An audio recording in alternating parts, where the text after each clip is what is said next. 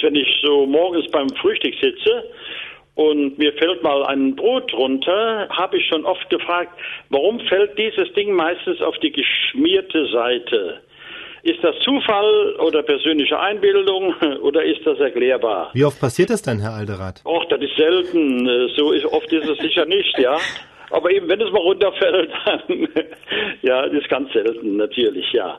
Aber ich habe da mit Freunden noch drüber gesprochen, dass ich die Frage angereicht habe. Ich sage, das haben wir auch schon mehrfach festgestellt. Ja, aber warum ist das denn so? Ja, das erinnert erstmal an dieses berühmte sogenannte Naturgesetz von Edward Murphy. Das Gesetz, das besagt, alles, was schiefgehen kann, geht auch irgendwie schief. Es tritt immer der schlechtestmögliche Fall ein, ob man jetzt an der Kasse im Supermarkt steht und immer die langsamste Schlange erwischt oder eben, dass das Butterbrot, das Marmeladenbrot immer mit der geschmierten Seite nach unten runterfällt. Jetzt muss man fragen, ist das wirklich so?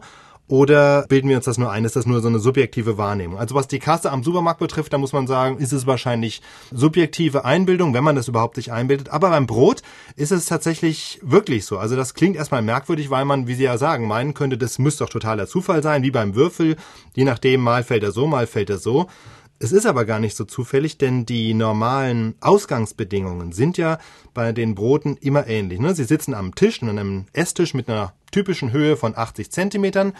Dann haben sie ein Butterbrot in der Hand, das hat auch so eine typische Standardgröße, ne? es passt gerade so in die Hand, liegt dann auf der Tisch- oder Tellerkante und fällt dann irgendwie über den Rand. Das heißt, unter diesen Standardbedingungen, Fallhöhe 80 Zentimeter, Breite des Brots circa 10 bis 15 Zentimeter, schafft das Brot beim Runterfallen tatsächlich so gerade eine halbe Drehung. Das heißt, es liegt dann am Schluss mit der beschmierten Seite auf dem Boden.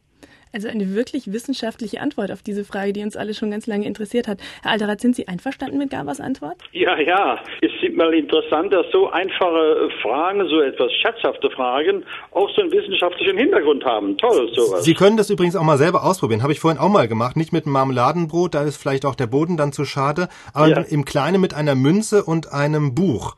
Ja. Äh, wenn Sie das Buch flach auf den Boden legen, die Münze oben drauflegen und dann schieben Sie die Münze gerade so langsam über den Rand. Und je nachdem, wie dick das Buch ist, werden Sie null, ein oder zwei Umdrehungen bei der Münze erleben. Und, ja. Aber das immer wieder, ne? Immer wenn Sie das gleiche Buch nehmen, die gleiche Münze, passiert in 90 Prozent, mhm. kommen Sie zum gleichen Ergebnis. Und so ähnlich ist das eben auch mit dem Butterbrot.